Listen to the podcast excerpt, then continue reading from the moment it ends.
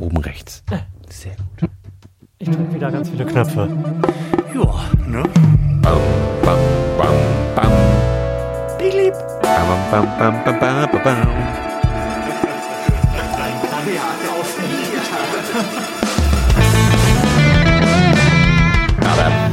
Herzlichen Glückwunsch zum 9. Dezember im Florian Primel Podcast Adventskalender. Dem einzigen Adventskalender, in dem zwei Herren mittleren Alters in Jogginghosen Fragen beantworten und Bier in sich reinschütten, das nur zu eurer Zerstreuung. Hallo Lars, schön, dass du da bist. Florian, endlich wieder hier. Ja, it's been a while. Fast 23 Stunden. Nicht auszuhalten. Ich, ich wusste gar nicht, wie mein Leben ohne dich funktionieren soll. Ja, man hat sich auch so langsam dran gewöhnt, einfach jeden Tag zu trinken. Hm? Läuft bei uns, läuft bei Schön. uns. Wirklich schön.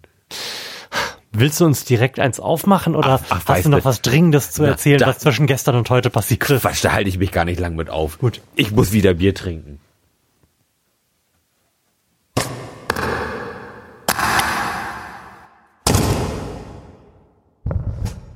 Hast du gemerkt, das ist jetzt viel besser, ne, mit dem Einschenkmikrofon. Ja. Ich habe das nämlich ähm, in den vergangenen 23 Stunden gepimpt und unser Einschenkmikrofon steckt jetzt in einer Mikrofonspinne, weshalb man das nicht mehr hört, wenn ich das so mikrofonarmäßig durch die Gegend schwenke, um es an den Adventskalender zu halten. Du bist aber auch wenn du wirklich Bier ein, du rausholst. bist wirklich ein Fuchs. Florian, wirklich ein Fuchs. Dankeschön. Dafür Das, das geht runter wie Daten. Verstehst du den? Nein. Du weißt doch, Daten sind das neue Öl.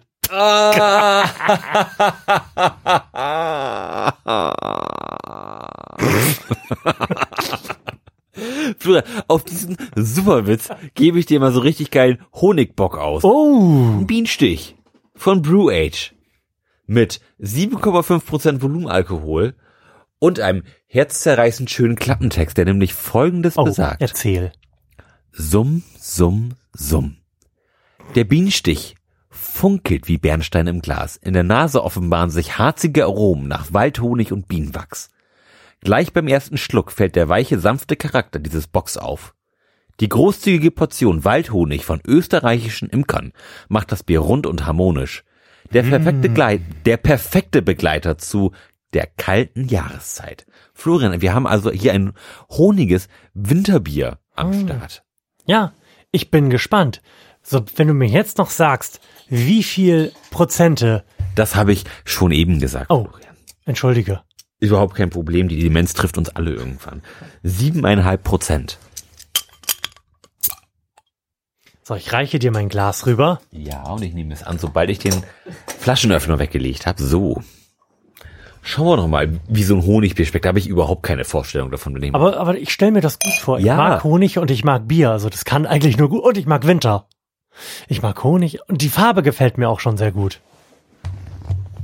Dankeschön. Sehr gerne. Also Honig, Winter und Bier sind im Grunde mit die besten Sachen, die ich mir so vorstellen kann in einem Glas. Von daher bin ich richtig aufgepumpt zu erfahren, ob die auch in der Kombination so am Limit performen, wie ich mir das hier so vorstelle in meinem kleinen Kopf. Ohne jetzt eine Nase genommen zu haben, Mhm. Würde ich sagen, dass es bisher die interessanteste Flasche Bier ist, die wir hier hatten. So rein, so rein vom, vom Versprechen her. Mhm, das stimmt. Meine Erwartungshaltung ist, glaube ich, mit relativ unrealistisch hoch. Ich Aber- erwarte, dass das das beste Bier ist, was jemals jemand getrunken haben wird. Ich hoffe, dir gleich eine einsame Träne die Wange runterlaufen zu sehen, weil das Bier so gut ist. Ah, Ich bin gespannt. Ich, nehme mal eine Nase. Ja, ich nehme auch eine Nase. Nothing happens. Es riecht relativ wenig nach Honig, würde ich sagen. Also man kann sich da Honig herbeifantasieren, wenn man denn möchte, aber da Ja. gehört eine ordentliche Portion Autosuggestion. Ja, ich würde sagen, ich rieche kein Honig. Mhm. Ähm, Ich rieche einfach nur mh, Bier. ein leicht süßliches Bier. Ja. Florian hat sich etwas vollgekleckert. Ja, du hast das Glas auch zu voll gemacht. Ach, Alter. Ja. Also, Ist immer gemein. Prost. Prost. So. Nimm mal noch mal einen Schluck. Hm. Das schmeckt interessant. Ähm, es schmeckt komplett anders, als ich es erwartet ja, habe. Ich habe es deutlich süßer erwartet. Mhm. Und ich habe den Eindruck, dass das, was Honig sein soll, dieses Unangenehme ist, was im Rachen bleibt. ähm, wenn du runtergeschluckt Mhm. hast, dann kommt die Honignote durch. Ich finde eine passende Analogie zu dieser Geschmackssituation ist, wenn man eine Flasche anheben möchte, die man voll wehnt, die aber leer ist und man dann den Mhm. Arm komplett hochreißt. Mhm. Ähm. Ich weiß gar nicht, ob, ob, ob ich das Bier jetzt schlecht finde oder ob ich es einfach momentan nur seltsam finde. Nee, Da, da muss ich muss ich mich jetzt noch mal ein bisschen reinarbeiten. so leid es mir tut, ich finde dieses Bier schlecht. Und zwar nicht nur wegen der unrealistisch hohen Erwartungshaltung, sondern weil irgendwo in der Mitte des Geschmackserlebnisses, also irgendwo zwischen der Herbe des Antrunks und diesem unangenehmen Honig bleibt was ganz, ist was ganz komisches da. So was Mu Muffiges hast du beim letzten Mal gesagt. Also, wenn das letzte Bier muffig war, dann ist dieses Bier hier Muffiger. am muffigsten. Ähm, es hat eine, einen hochprozentigen Abgang, würde ich sagen. Das, Mhm. es, es brennt so ein bisschen ab. Und ich bin mir jetzt inzwischen einig geworden, dass ich dieses Bier nicht mag. Und es so schmeckt, als würde ich einen Baum ablecken. Ich, ich habe Also wei weißt du, woher ich da komme? Da, das, dieses Baum ablecken, Mhm. die, dieser komische mittlere Geschmack. ja. Das ist ein, das ist ein- eine Note, die ich irgendwo im Wald verorte. Also, ich habe, ich habe den Eindruck, dass dieser komische mittlere Geschmack ungefähr ähm, das Äquivalent zu dem Geruch ist, wenn irgendwas in deiner Spüle im Abfluss festhängt und dann irgendwann anfängt zu riechen. Okay, ähm, So bescheiden finde ich dieses wir Bier. sind also komplett erschüttert davon, dass dieses Bier so viel versprochen und so wenig geliefert hat. mhm. Bewertungstechnisch würde ich diesem Bier tatsächlich maximal eine 2 geben. Ich bin das auch das bei ist einer zwei. einfach nicht lecker. Nein. Es ist aber mir immer noch lieber als ein Schokoporter. Auch wenn das jetzt die Wahl zwischen Not und Elend gewesen ist. Ja, so, so ungefähr kann man das, kann man das sagen, ja. Und wo wir schon bei der Wahl zwischen Not und Elend sind, Lars, was meinst denn du? Fragen des 21. Jahrhunderts. Schaffen wir ein globales Wohlstandsgleichgewicht? Ähm, Und was ist das überhaupt? Oder was wäre das? mh, ob, also, was das ist, Ab, ab wann würde, ab welchem Maß an Gleichheit würde man denn von einem globalen Wohlstandsgleichgewicht sprechen? Ich, ich würde sagen, Wohlstand der kleinste gemeinsame Nenner, Ist, wenn es überall Ikea gibt. ist, wenn es überall und sich Ikea das gibt die Unterschicht leisten kann. und wenn alle Zugang zu medizinischer Versorgung und, und kostenloser Bildung haben. Das finde ich, schafft schon mal sehr viel Gleichheit. Also das gilt ja für, für sehr, sehr viele Gebiete in Deutschland im Osten schon mal nicht. So. Ne? Ähm, ich würde sagen, es ist unrealistisch zu sagen, dass sich das in unserer Lebenszeit noch korrigieren wird. Ich befürchte auch. Ich befürchte im Gegenteil, dass es sogar noch deutlich ungleicher werden wird, wenn die Folgen des Klimawandels erstmal den jetzt schon ärmeren Teil der Weltbevölkerung so hart treffen, dass der reichere Teil zwölf Meter hohe Zäune aufbauen wird. Ja.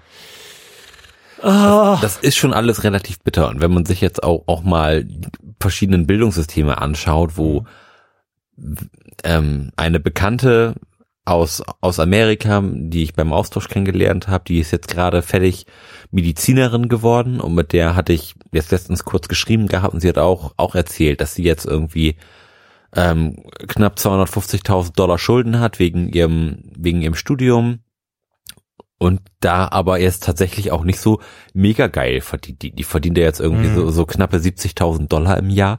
Ich sag mal, da brauchst du schon durchaus einen Moment, um deinen Studienkredit zurückzuzahlen. Und die haben da ja auch noch richtig Fettzinsen drauf. Ne? Also das ist schon, das ist schon ziemlich scheiße. Ähm, wenn man das jetzt mit Deutschland vergleicht, wo du im Grunde genommen ja kostenlos studieren kannst und, und irgendwie nur mit BAföG dein, dein Lebensunterhalt irgendwie sicherst und wenn du dann auch noch erfolgreich studiert hast, sowieso nur die Hälfte zurückzahlen musst. Aber zugegebenermaßen ist natürlich in Abhängigkeit vom gewählten Studiengang trotzdem die Wahrscheinlichkeit 70.000 Dollar im Jahr zu verdienen in Deutschland auch tendenziell gering. Das ist sie sicherlich auch in Amerika, aber mit 3,8 gehörst du ja hier schon zu den oberen 10 Prozent im Einkommensbereich. Das heißt, wenn du mit 70.000 irgendwo rausgehst, bist du sicherlich bei den oberen 5 Prozent. Mhm. Ja. Das heißt, viele sind das nicht. Nee. Nee, aber gerade bei, bei Berufsfeldern, die, sag ich mal, die Pfeiler ein, einer Gesellschaft mhm. sind, finde ich das sehr verwerflich, die auch noch so teuer zu machen. Wa warum denn? Es, es muss doch attraktiv für Leute sein, diese, diese Berufe zu machen. Das, momentan kannst du ja eigentlich nur aus, aus Selbstlosigkeitsarzt werden, sag ich mal. Das Warum? In Amerika? Ach so, in Amerika, ja, ja. Mhm, mhm. Ja. Mhm. Ähm, nee, da, aus Selbstlosigkeit oder aus gutem Elternhaus? Ja, das, das, das ist natürlich wahr. Aber sonst, wie, warum? W warum Arzt werden und die nächsten 35 Jahre deines Lebens irgendwie hart Schulden haben? Weil der Markt das so entschieden hat, Entschuldigung. also, gerade im, im, im Bezug auf das würde ich sagen, Amerika wird sich mittelfristig nicht ändern. Mhm. Und wenn man das jetzt mal auf den Rest der Welt irgendwie überträgt, wo es ja Staaten gibt, die noch wesentlich, wesentlich beschissener dran sind als, als die Vereinigten Staaten, mhm. habe ich wenig Hoffnung, dass sich da jetzt die große, die große Ausgleichungsgeschichte hier verteilt. Tatsächlich frage ich mich, also ich habe da ja gerade ein sehr pessimistisches Fass angeschlagen und da blubbert jetzt so, so fröhlich das Weizenbier des Pessimismus raus.